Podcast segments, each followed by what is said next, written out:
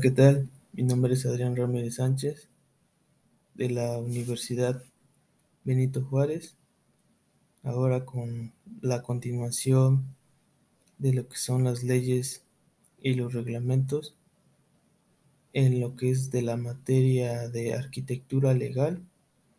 Bueno, ahora les voy a comentar acerca de lo que son las dependencias vigentes en, que, en las que se lleva a cabo la tramitación de obra, eh, las cuales a considerar importantes son la Ley de Asentamientos Humanos o Desarrollo Urbano, Ley General de Equilibrio Ecológico y Protección al Medio Ambiente, la Ley de Desarrollo Urbano, la Ley de Obras Públicas y Servicios relacionados con las mismas, Ley Federal sobre Monumentos y Zonas Arqueológicas Artísticas e Históricas, Ley de Fraccionamientos y Acciones Urbanísticas. Bueno, estas son algunas leyes de muchas más que hay, pero estas son algunas importantes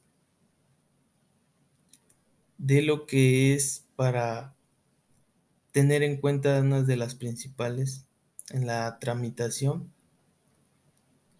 Y bueno, como otro punto, eh, cuáles son los trámites que se necesitan realizar para un proyecto de construcción de una casa habitación. Bueno, esos son en las en las dependencias de la zona donde se encuentren. En este caso, la dependencia que nosotros nos vamos a, a enfocar es a la dependencia de, de servicios de la Secretaría de Gestión Urbana del municipio de Puebla. Para ello, el trámite es para con la continuación de el proceso de una construcción es que debemos tener en cuenta que el propietario de, del terreno tenga las escrituras que lo avale que es el dueño del terreno.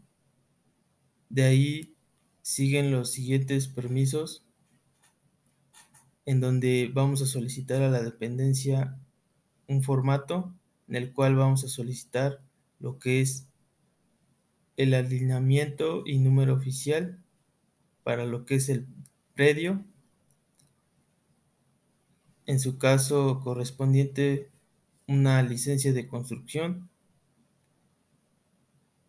Como otro punto eh, de trámite serían las factibilidades de los servicios que ocupa el predio, como son el agua potable, alcantarillado y energía eléctrica, que son indispensables para su inicio y ejecución de inicio de obra para una casa habitación.